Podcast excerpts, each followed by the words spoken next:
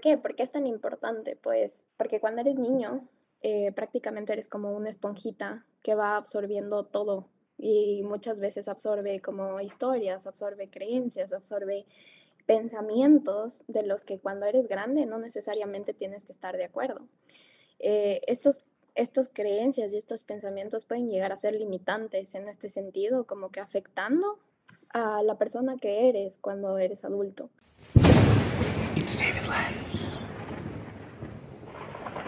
Hola, hola, hola, hola, babies, ¿cómo van? Bienvenidos y bienvenidas a otro episodio más de It's David Lives, este podcast enfocado y creado para ustedes, para tener las mejores herramientas y las guías en aquellos problemas o aquellos conflictos que tenemos día a día. También de vez en cuando informarles con, con conceptos que creo que son muy, muy importantes tratar en nuestra vida y en nuestra salud mental. Y eso siempre tenemos invitados en todo este ámbito de la psicología o invitados que puedan aportar un montón con sus experiencias de vida para que ustedes tal vez se puedan ver reflejados ahí y sepan qué hacer en alguna circunstancia parecida o puedan recomendar a alguien qué hacer en este tipo de casos. Y bueno, el día de hoy eh, el podcast está, está interesante porque vamos a hablar de un tema que yo no había escuchado antes y creo que mucha gente no, no lo ha escuchado mucho o como que no, tal vez no se ha parado a, a definirlo o a pensarlo porque esto es importante tal vez en nuestras vidas. Y vamos a hablar sobre el niño interior. Eh, y para esto he tenido a una gran amiga mía de hace mucho tiempo, desde la escuela, que ahora también ya es psicóloga, está acabando su especialidad. Y, y bueno, junto, junto, con ella eh, vamos a hablar sobre el niño interior eh, para que ustedes también puedan saber un poco y saber tal vez cómo esto es relevante en su vida y más cuando van tal vez a, a un proceso terapéutico. Y bueno, para eso he traído a Zulay. Eh, ¿Cómo va Zulay? ¿Qué le cuentas? Hola David, gracias por invitarme a tu podcast. Estoy muy emocionada de hablar sobre este tema contigo. Bueno, eh, un poco para que la gente te vaya conociendo, cuéntanos actualmente a qué te dedicas, qué, qué es de tu vida. Claro, a ver, eh, soy psicóloga, me gradué en la Universidad de Navarra. Eh, estoy ahorita haciendo un máster en psicología general sanitaria, lo termino ya como que este mes.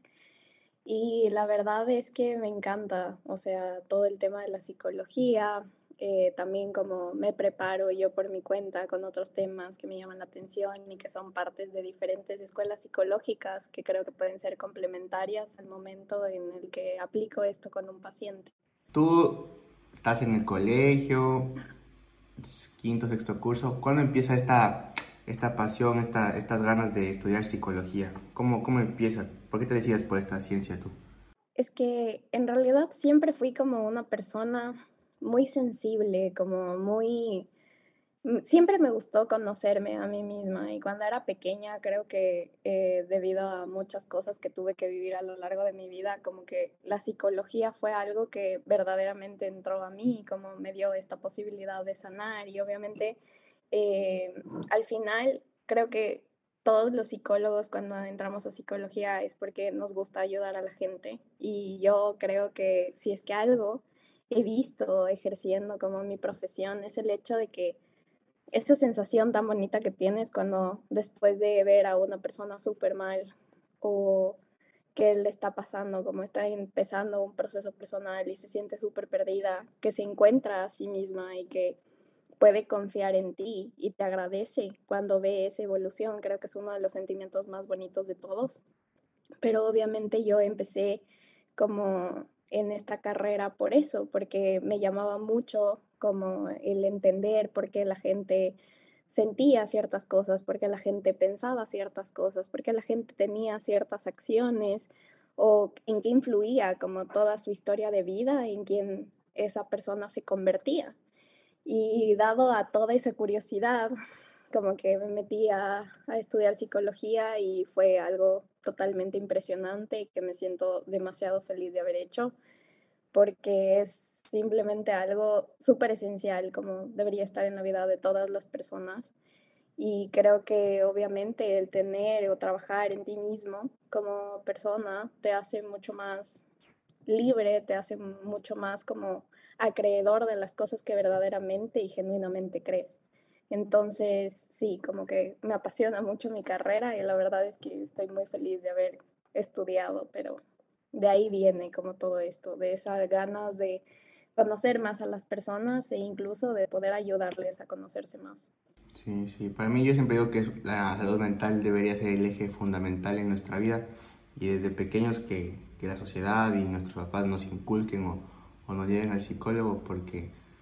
poco a poco creo que el tabú se está, está yendo, cada vez, cada vez más personas van al psicólogo, más eh, jóvenes ya van al psicólogo, y es normal ir a terapia, pero igual falta un montón por,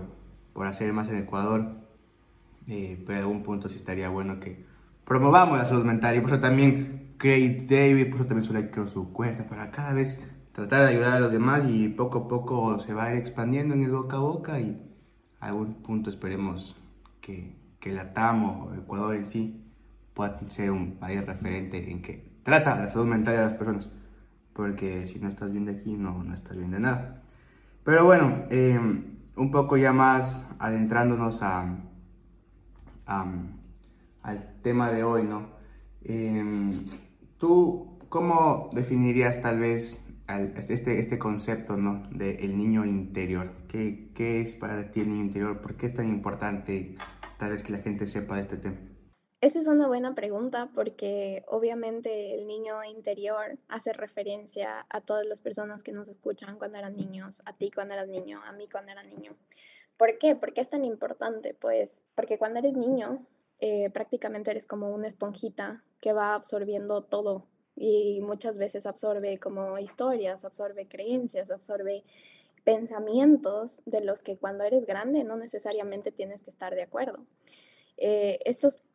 creencias y estos pensamientos pueden llegar a ser limitantes en este sentido, como que afectando a la persona que eres cuando eres adulto. Es decir, como por ejemplo, hay gente que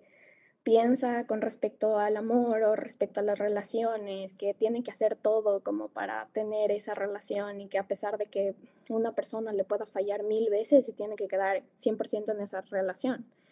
Y posiblemente como que, por ejemplo, antes eh, nuestros papás estaban en una relación en donde posiblemente no se sentían bien o algo por el estilo, y cuando tú eres adulto vuelves a repetir esa conducta, a pesar de que tú sabes que eso es lo que no quieres. ¿Por qué? Porque en algún momento te dijeron que eso estaba bien. Entonces ahí entra como todo esto del niño interior, o sea, entra en el sentido, por ejemplo, también había pensado este ejemplo de los niños que cuando son pequeños les dicen como que tú no puedes llorar como si demuestras eh, vulnerabilidad o si demuestras algún tipo de sentimiento que no sea felicidad, que sea enojo, que sea tristeza, como la gente no te va a tomar en serio y eh, como que la gente se va a aprovechar de este sentimiento y no vas a poder crear nunca como algo bien para tu vida, como algo de acuerdo a ti. ¿Qué pasa? Esas personas cuando crecen, posiblemente como todos los seres humanos, tenemos sentimientos y cada vez que sientan tristeza o que sientan miedo, esa emoción que fue invalidada cuando eran pequeños. Va a ser el sentimiento de culpa, como de por qué estoy pensando o estoy eh, sintiéndome triste cuando debería estar sintiendo otra cosa, como no puedo, eh, como comienzan a reprimir todo este sentimiento y esto tiene una afectación en su vida. Y viene todo de esta creencia de cuando eran pequeños, como de que no estaba bien mostrar emociones, que no estaba bien eh, mostrar ciertas cosas porque podría ser juzgado o mostrar ciertos pensamientos porque podría ser juzgado y obviamente como esto también viene de la parte del rechazo, de la parte de no poder como demostrar algo que tú quieres por miedo al que dirán. Y cuando eres grande,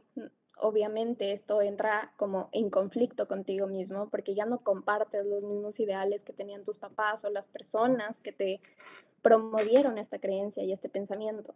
Y empiezas a sentir un montón de culpa al querer como cambiarlo. Y por eso es tan importante como tratar el tema de la niña interior, porque son temas que afectan al adulto que tú eres. Obviamente esa niña, por ejemplo, la, la misma niña de la que hablábamos antes, de la persona que no podía expresar sus emociones cuando era pequeña, posiblemente cada vez que se sienta mal siendo adulto, como tenga estas conductas de reprimir, de no contar, de aislarse, de sentirse como tremendamente mal, cuando ella es una persona que sabe que posiblemente esté bien sentirse mal, ¿me entiendes? Como viene este pensamiento de lo que alguna vez me contaron que tenía que ser a lo que yo ahora pienso que tiene que ser. Y eso es lo que crea la diferencia y eso es lo que crea como este conflicto con nosotras mismas o con nosotros mismos. O sea, básicamente cualquier eh, creencia que nos pusieron de, pequeños, cualquier conducta que aprendimos, cualquier idea, cualquier concepto que nos pusieron de niños, que en ese momento como tal vez no, no éramos muy conscientes de las cosas o no teníamos nuestro propio criterio, luego de grande tal vez como que esos issues del pasado se reflejan ahora y como que ahora pienso diferente, pero antes pensaba diferente y crecí de manera diferente. Entonces como que esos dos tal vez pensamientos empiezan a unirse en conflicto y es cuando la gente se lleva a qué y, y ahí tú por ejemplo que me contabas que siempre en tus o sea tratas de tu en tus consultas abordar siempre como que tal vez este método no o sea como que tratar desde el interior eh, ¿Cómo funciona básicamente? Sigamos el ejemplo que decías de la chica. Eh, digamos que alguien llega que como que pasa muy, pasa triste tal vez, pero tal vez no, no expresa las cosas, se guarda un montón y consigo mismo la pasa muy mal. Tú ahí, como tal vez en terapia, un pequeño ejemplo, ¿qué, qué harías tú para, para, abordar el niño interior, para sacar tal vez eso que, que tiene y cómo le ayudaría al mamá? O sea, yo pienso que lo más importante de todo es como ir soy una profesional que no te da como todas las herramientas porque piensa que es necesario, sino al, contrario, como que te doy las herramientas una vez que pienso que tú estás preparado para utilizar esas herramientas e integrarlas. ¿Por qué? Porque si tú a una persona que ha sido invalidada y desconfirmada muchas, en muchas ocasiones le das un concepto así, puedes provocarle mucho miedo y puedes provocarle como que el hecho de que ya no quiera seguir ahí porque es como todo, ¿no? Como muchas veces en, la infancia tenemos estas vivencias súper dolorosas y tenemos como que estos momentos e incluso historias familiares que posiblemente como que nos siguen haciendo daño cuando somos adultos. Y el hecho de como que solo coger y arrojar esto como a la persona, lo primero que va a hacer es como, no, yo no quiero entrar ahí, como eso me representa muchas emociones incómodas, no quiero, entonces es como, es algo más bien que tú vas construyendo con esta persona, como es algo que tú vas eh, avanzando poco a poco según el proceso que ella vaya teniendo, según el tiempo que esta persona se esté tomando para llegar a creer que como que muchos de los problemas que él tiene vienen de estas historias de la infancia. Entonces, claro,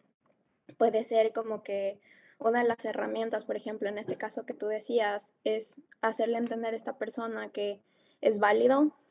como que lo que alguna vez le explicaron sus papás, porque eso es otro tema, como mucha gente al escuchar de la niña interior y de todas estas creencias piensa como chuta. Entonces, los culpables de todo esto fueron mis papás, porque ellos fueron los que me enseñaron todas estas cosas y, y no, no, no va por ahí tampoco, como que no queremos ser culpables a nadie porque al contrario, como tus papás te han enseñado lo que hasta cierto punto a ellos les funcionó. Y en este sentido, como que tienes que imaginarte que el contexto cultural, que el contexto social en el que vivían tus papás cuando eran jóvenes no es el mismo y tú no compartes como que ese mismo contexto. Por tanto, no, como que no es que no sea válido, porque obviamente su experiencia es válida, pero sí es verdad que el mundo ha cambiado un montón y que las creencias que antes, como pensaban tus papás a lo mejor que era lo mejor para ti, tú ya no consideras que eso es lo mejor para ti. Entonces, en este sentido, por ejemplo, es indagar qué es lo que siente esta persona con respecto a esos sentimientos, es decir, como que cómo ve la tristeza, cómo ve todas esas emociones a las cuales esta persona le tiene tanto miedo, porque obviamente no es como que ella ha querido como banear estas emociones, sino que a lo largo de su vida estas emociones han sido tan invalidadas que obviamente causan miedo cuando aparecen. Entonces es como resignificar ese, ese concepto que se tiene de la emoción, resignificar cualquier vivencia que te haya causado tanto dolor para poder como crear esta nueva ideal o esta nueva historia que esté más como moldeada a lo que tú deseas. Entonces, en este sentido, sería como, obviamente te está causando un problema el hecho de no expresar tus emociones, porque lo estás viviendo físicamente, lo estás viviendo psicológicamente. Y por tanto ahí te puedes dar cuenta que es una creencia que ya no compartes. ¿Por qué? Porque mm, primero, o sea, si de verdad creyeras que la tristeza o el enojo es una emoción que no puedes sentir, como no tendrías problema con eso, ¿me entiendes? Si es que fuera una creencia totalmente tuya. Pero como no lo es, es ahí cuando entras en conflicto con esta parte de estaré haciendo bien en sentir esto cuando me han dicho que estas emociones son malas, que no sé qué. Y eso, por ejemplo, es algo que hablo yo en mi página de psicología, que trato como de que la gente reaprenda las emociones, porque esto no es solo algo como de Latinoamérica, es algo que, que se vive a nivel mundial y creo que viene, o sea, yo y de lo que he escuchado muchas otras personas como también pueden unir a que nosotros vivimos antes, como nuestros papás vivieron en un contexto de guerra, en un contexto en donde obviamente si es que a lo mejor se sentían en ese momento, se sentaban a sentir,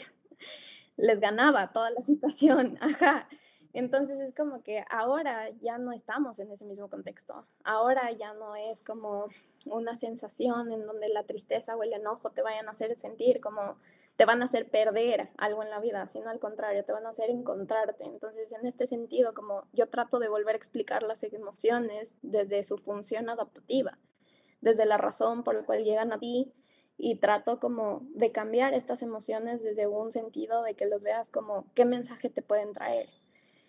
y esto sería lo más óptimo como de trabajar con esta persona, averiguar en ese sentido, en el caso del ejemplo que tú me pusiste de la chica, averiguar cuáles son las emociones que le causan más malestar cuando aparecen y poder resignificar todo lo que para esta persona simbolizan y significan en su vida. Hablemos un poco de emociones y sentimientos porque a veces siento que la gente no, no, no capta la, la, diferencia. Y justo estaba yo en una clase la anterior semana y el profe nos decía, todos sabemos que es una emoción, un sentimiento, pero mucha gente no sabe, no sabemos cómo definirla, la verdad. Y como que hay, como en todo esto que está hablando del niño interior,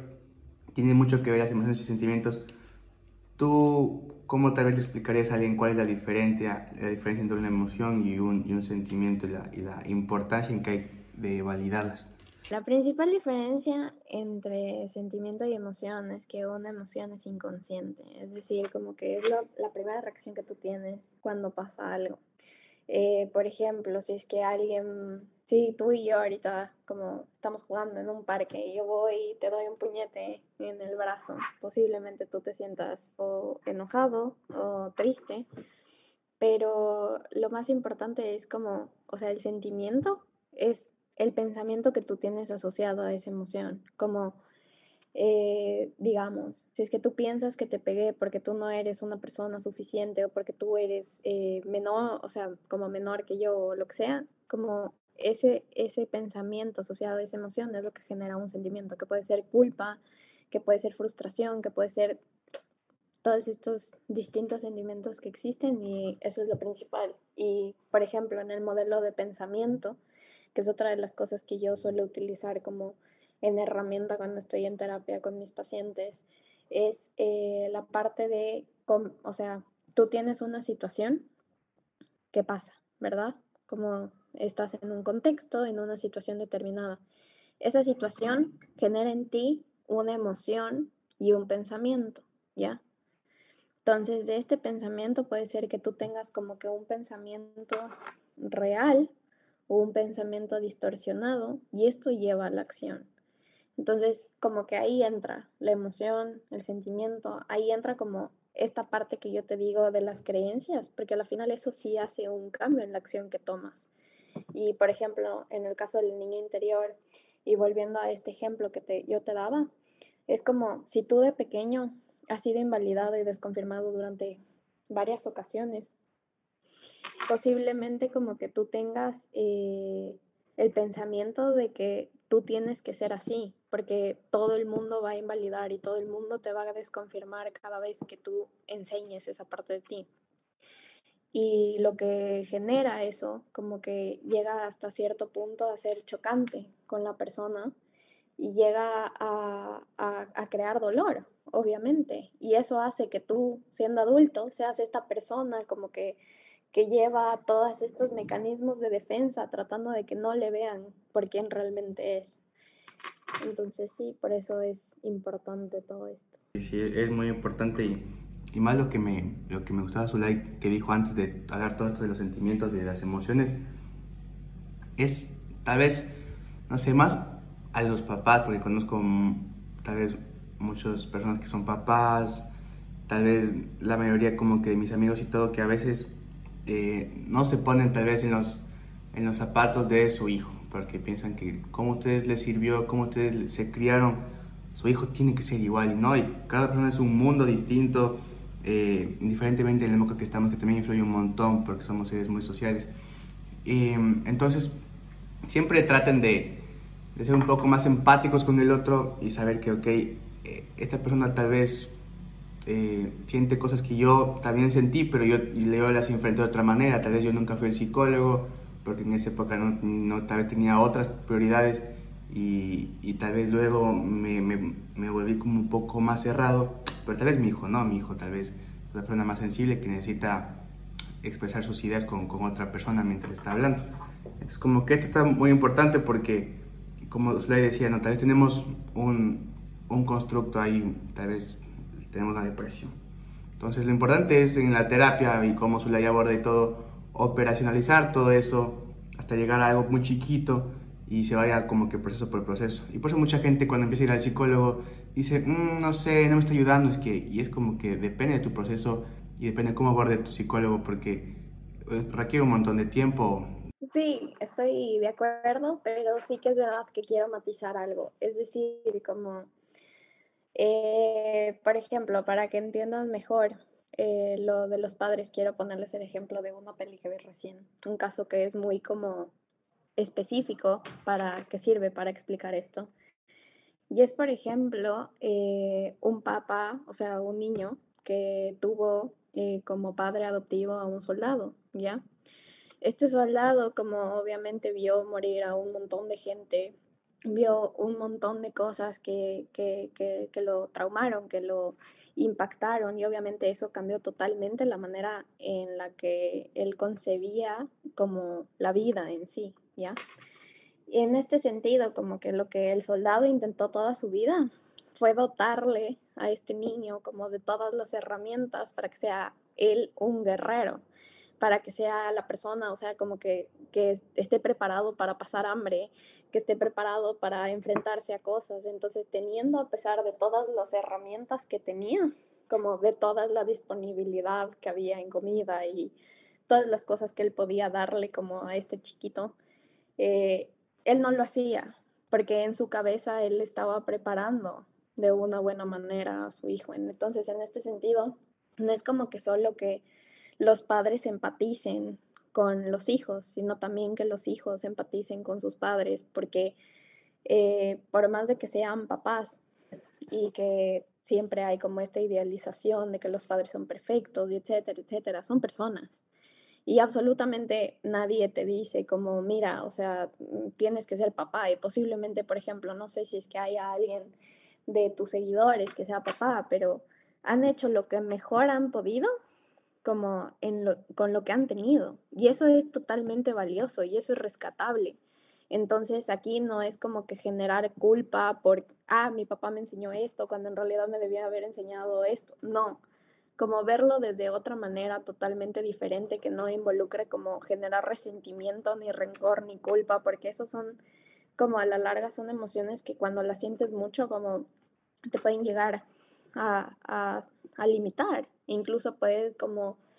cambiar esta relación. Obvio, esto pasa en otros aspectos, por ejemplo, de, de padres que pudieron haber abusado de sus hijas o lo que sea, ahí es totalmente diferente porque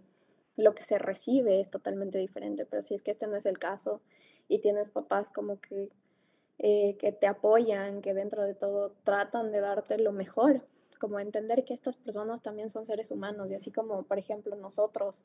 que somos, eh, que estamos desarrollándonos y somos como estos adultos nuevos, eh, podemos cometer errores. podemos trabajar en nosotros mismos, podemos darnos cuenta de estas cosas. Nuestros papás también pueden y posiblemente les cueste un poco más, porque obviamente es un cambio totalmente grande a lo que ellos están acostumbrados. Pero sí que es verdad que, que lo importante no es generar como más culpa, sino como tú como hijo entender, ok, esto me enseñó mi papá porque de cierta manera esto que me enseñó a él le sirvió en su momento. O sea, esto le hizo a él como ser una persona consciente, ser una persona que obtuvo todas estas cosas. Entonces, eh, si yo no quiero como pensar igual que él está bien, pero eso no significa que tengo que echarle toda la culpa de todas las cosas y de todos los errores que no tenga por lo que no me enseñó, sino como tú mismo, que esa es justo la parte que, que voy a ir, como que obviamente, o sea, incluso si tú o si yo o quien quiera tiene hijos, como estos niños van a tener ciertas carencias, porque no siempre, como, como ser humano, no siempre puedes estar ahí atendiendo absolutamente todas las carencias que puede tener tu hijo, ¿sabes? O sea, tú puedes hacer lo humanamente posible y posiblemente porque eres humano muchas veces te toque estar lejos de él o lejos de ella o lo que sea. Pero lo importante es que tú en tu interior sepas que todo lo que le estás proyectando a este pequeño es lo que a ti te sirvió. Si es que él en un futuro crece y quiere cambiar eso, ok, como que también tiene toda la libertad de cambiarlo, pero tú le estás enseñando como lo que a ti, David, lo que a mí, Zulay, me sirvió a lo largo de mi vida para, para desarrollarme y para tener éxito y etcétera. Entonces, en este sentido es lo mismo con la niña interior. O sea, tú le coges a tu pequeño, literalmente, a tu versión chiquita o a las versiones chiquitas de las personas que nos oyen, como a mi propia niña interior, y le explicas el mundo desde otra manera. Como, ok, o sea, yo cuando era chiquita viví esta situación, ¿cómo puedo pensar? O sea, ¿cómo sé que, por ejemplo, ah, esto es un caso muy común, pero a muchas mujeres les dicen como que, oye, no tienes que incomodar, como que, oye, eh, lo que tú digas siempre tiene que ser como que hasta el margen que no cause incomodidad ni que cause como revuelo en lo que vas a decir a las personas, todo eso. Pero si tú de verdad quieres compartir una historia, si tú de verdad quieres generar como que un impacto, tienes que atreverte a decirlo. Así les incomodes a la gente. Entonces, en ese sentido, como que tú coges ese trabajo contigo mismo, sientas a esa niña que piensa que no puede decir las cosas porque eso le enseñaron y le dices, hey, esto sirvió hasta cierto punto, pero tú ahorita como que calladita no te ves más bonita, puedes hablar, puedes gritar, puedes, o sea, gritar en el sentido no de ir a respetar a alguien, sino como dar voz a ese sentimiento, a esa historia que te dijeron como que por cierta razón tenías que guardártela y callártela y que por dentro te puede estar consumiendo tanto. Como que es una de las cosas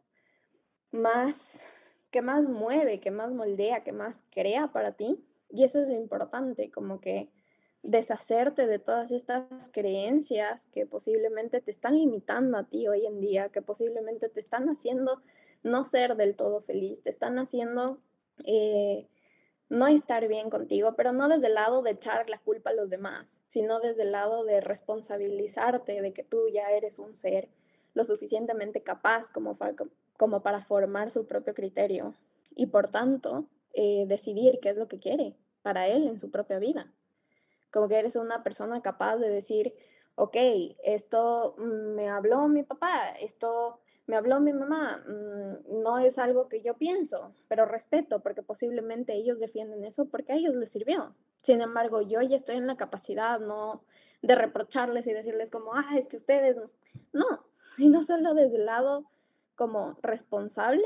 de cogerte a ti mismo, enseñarte todas las cosas que te tengas que enseñar,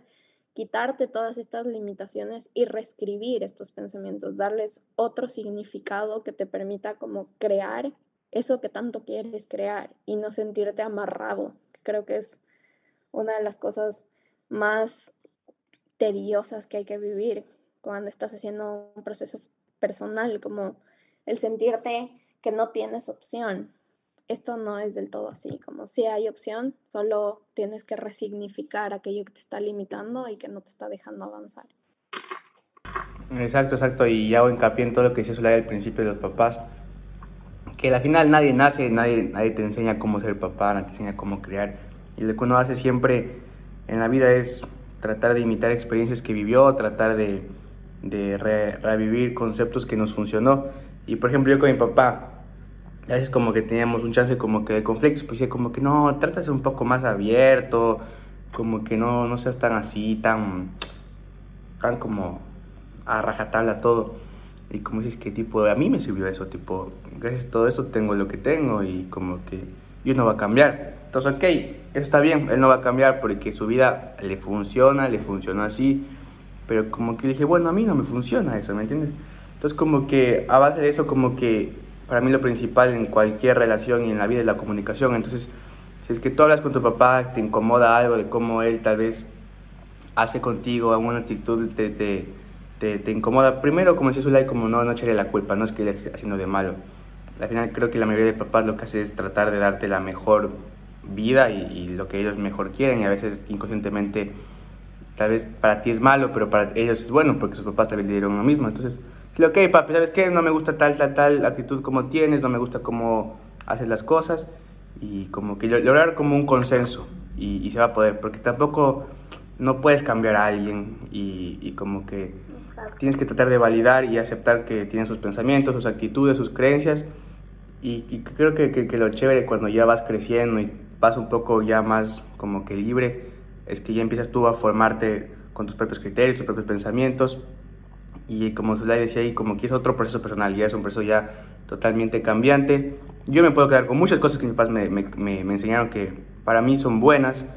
y tal vez con otras cosas que para mí no son tan útiles, entonces como que voy mezclando, haciendo un mix, voy adaptando y tal vez si tengo hijos les enseñe eso y luego mis hijos se queden con cosas mías y luego ellos creen sus otras cosas y así va cambiando, porque al final somos seres cambiantes, vamos evolucionando, la sociedad va evolucionando, eh, entonces como que sí, sí es muy importante siempre tener eso en cuenta y, los papás también que sean un poco tal vez, que escuchen más a sus hijos, que no se cierren mucho, que no se limiten a que todo lo que ellos dicen, todo lo que ellos creen es así, porque la vida no es una ley, no es, no es todo así, así, así, sino que traten de ser un poco más abiertos, escuchen a sus hijos porque hay veces que sus hijos no les cuentan muchas cosas por temor a qué, qué dirán ustedes, para que ustedes no se incomoden. Entonces ustedes también viven en una burbuja de, ok, estoy haciendo todo bien, mi hijo se ve bien, pero luego su hijo cuando está en la cama está mal. Así que la comunicación es lo principal y, siento que la confianza entre padres e hijos es muy importante para saber, ok, yo con mi papá hice esto mal, yo con mi hijo hice esto mal, ok, hablemos. Pero bueno, a mí en It's David me gusta hablar sobre experiencias de vida para que la gente se sienta respaldada y sepa que eh, si tú viviste algo, alguien también lo vivió alguien lo pudo superar, alguien lo pudo sobrellevar. Entonces, hablando todo esto del niño interior, ¿tienes tal vez alguna, algún caso, tienes alguna experiencia que nos quisieras contar sobre cómo tal vez hablar sobre el niño interior, como que uno ser consciente de lo que vivió de niño ahora lo puede cambiar, ha ayudado a alguien? Sí, eh, he visto como en la práctica clínica cómo puede llegar a mejorar, cómo tu proceso personal aplicando este concepto de la niña interior. Como por ejemplo, hace mucho tiempo conocí a un chico que había perdido a un familiar y obviamente como esto en psicología se llama acontecimiento vital estresante porque modifica toda la función familiar. Y el problema es que obviamente todas las personas que estaban a su alrededor intentaban hacer lo mejor que podían para que esta persona eh, se desarrolle bien, porque una de las personas que falleció era como su principal cuidador. Entonces, obviamente hubo esta sobreprotección, intentar meter miedos para que esta persona como vaya por el camino derecho. Y cuando él creció y fue adulto, tenía un montón de miedos asociados a creencias que no eran suyas. Y eso es una de las cosas que, por ejemplo,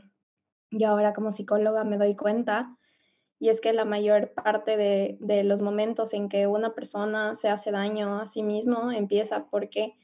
tiene creencias que no son, o sea, que son ajenas a él, tiene creencias que no son enteramente de él y por tanto, en este sentido, como que esta persona sufrió un montón, como deshaciéndose de estas creencias y no fue hasta que llegamos al origen de eso que era de este niño que había vivido un montón de cosas, ya no solo como la muerte de este cuidador, sino también eh, vivencias que le, que le marcaron toda su vida, toda su infancia y que él seguía teniendo como consecuencias de esas vivencias en su vida adulta. Y fue súper impresionante como todo lo que él desembocó, todo lo que en él desembocó el niño interior. Como fue una de las experiencias que él lo calificó como más liberadoras. Obviamente fue un proceso que recurrió eh, el acompañamiento de un profesional, desembocó muchas emociones, porque es lo que te decía al principio, como siempre cuando somos niños vivimos un montón de cosas que es como lo guardamos en una cajita y le cerramos con llave y no queremos volver a tocar eso por todo lo incómodo que es y porque muchas veces puede llegar a, a, a generarte mucho dolor. Entonces, en este sentido, como que él, por ejemplo, tenía conductas que era comer compulsivamente y comía compulsivamente cada vez que eh, tenía tristeza o sentía miedo, como era su manera de afrontar este sentimiento. Entonces fue como, eso ya te dio una pista para saber que eso son dos de las emociones que tienes que tratar, porque esta persona, por contrarrestar esta emoción, está tratando de comer, está tratando de tener una acción para tratar de contrarrestarla y reprimirla y que no aparezca. Entonces, lo mismo, por ejemplo, tuve otro chico que tenía un trastorno obsesivo compulsivo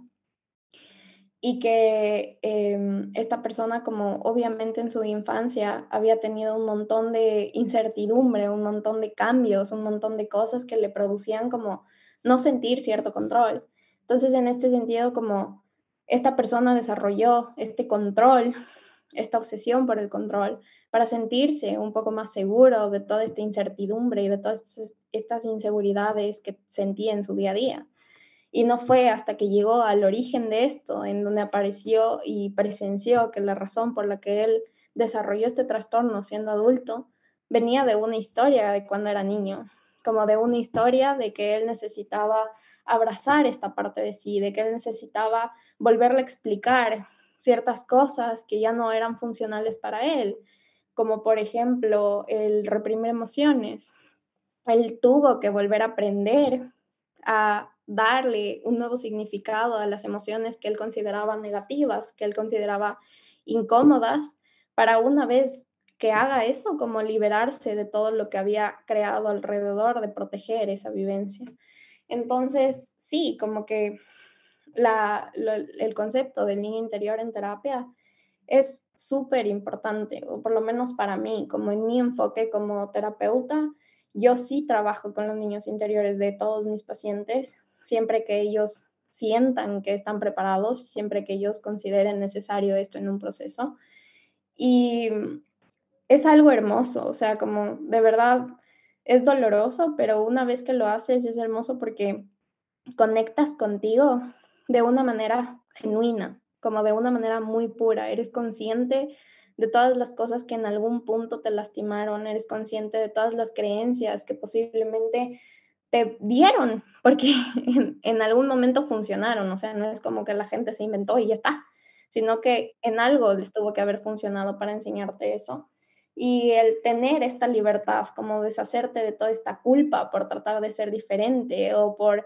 tener, como abrazar esas cualidades o características, virtudes, limitaciones, lo que sea, como lo quieras llamar, es lo que te permite como liberarte emocionalmente y por tanto como vivir más en paz contigo mismo. Eh, y para mí también es muy importante todo lo que, lo que dijo Zulay, porque al final eh, cuesta tal vez al principio porque empiezas a reavivar todas esas experiencias que fueron tuyas de chiquito, que tal vez en su momento fueron conflictivas, incluso traumáticas, pero al final como que te va a servir todo eso, todo ese proceso. Es largo, pero siento que con un buen eh, profesional de la salud mental, ese acompañamiento como que va a costar, pero no va a ser tan, tan doloroso, tan fuerte y al final te va a servir un montón. Para saber ahora quién eres ahora, para unir tu pasado con tu presente, para proyectar tu futuro, hacer una combinación de muchas cosas. Así que mm, ten en cuenta esto, como que muchos de los problemas que, que, tenemos empiezan desde la niñez, algunos no Entonces, siempre tener en cuenta mucho todo esto del niño interior. Yo tenía muy, muy claro todo este concepto. Eh, había escuchado como que algunas cosas en, clase de, de que muchas, muchos profesionales como que empiezan a tratar de, estos issues de la infancia para ver por qué ahora eres así. Pero, pero está bueno eh, que, sepan todo esto y que, y que incluso si conocen de alguien que tal vez vivió de pequeño cosas eh, que en su momento no fueron fáciles de digerir, que sepa que está a tiempo de, de, solucionar cualquier cosa, que tal vez ahora en, ya más grande se, se, sienta como que medio mal o como que no puede llevar una, una vida como él quisiera, que se dé la oportunidad de tal vez como que abrir un poco el pasado y ir puliendo todo eso para que, para que ahora tal vez viva como quisiera. Siempre para finalizar, it's David. Eh, me gusta que los invitados dejen un consejo, cualquier cosa que le nazca de su corazón para que ustedes les sirvan. Así que, Zulay, un mensaje final, un consejo que darías a toda la gente que nos escucha. Yo creo que el consejo que más les puedo dar es que sé que a veces como integrar todas estas cosas de tu vida, como puede ser súper doloroso y súper difícil, pero a la vez es como una vez que lo haces, puedes saber tanta información sobre ti mismo y a veces es increíble cómo puedes tener tanta magia como en tu interior, puedes tener tanto que aportar al mundo y solo te limitas por creer que esto no va a ser así. Entonces pienso que tienen, o sea, mi consejo en este sentido va a que ustedes puedan confiar en que hay algo que puede hacer diferente, en que pueden aportar algo diferente y que se den ese voto de fe como hacia ustedes mismos, que crean en ustedes mismos y, y que se ayuden a desarrollarse como personas psicológicamente, a sanar todas estas historias para convertirles en algo no que los limite, sino que los impulse y los haga auténticos a todos. Sí, marquen diferencias siempre en el mundo, sean distintos y, traten de ayudar y, aportar a la sociedad. Así que bueno, Fly, ha sido un gusto, espero esto les haya servido, hayan conocido algo, algo nuevo, compartan con, con alguna persona que tal vez lo necesite o ustedes eh, implementenlo en su vida, compártanlo con sus papás. Eh, y nada, hermana, un gusto, eres una crack. Y nos vemos en el siguiente episodio de It's David. Adiós. It's David.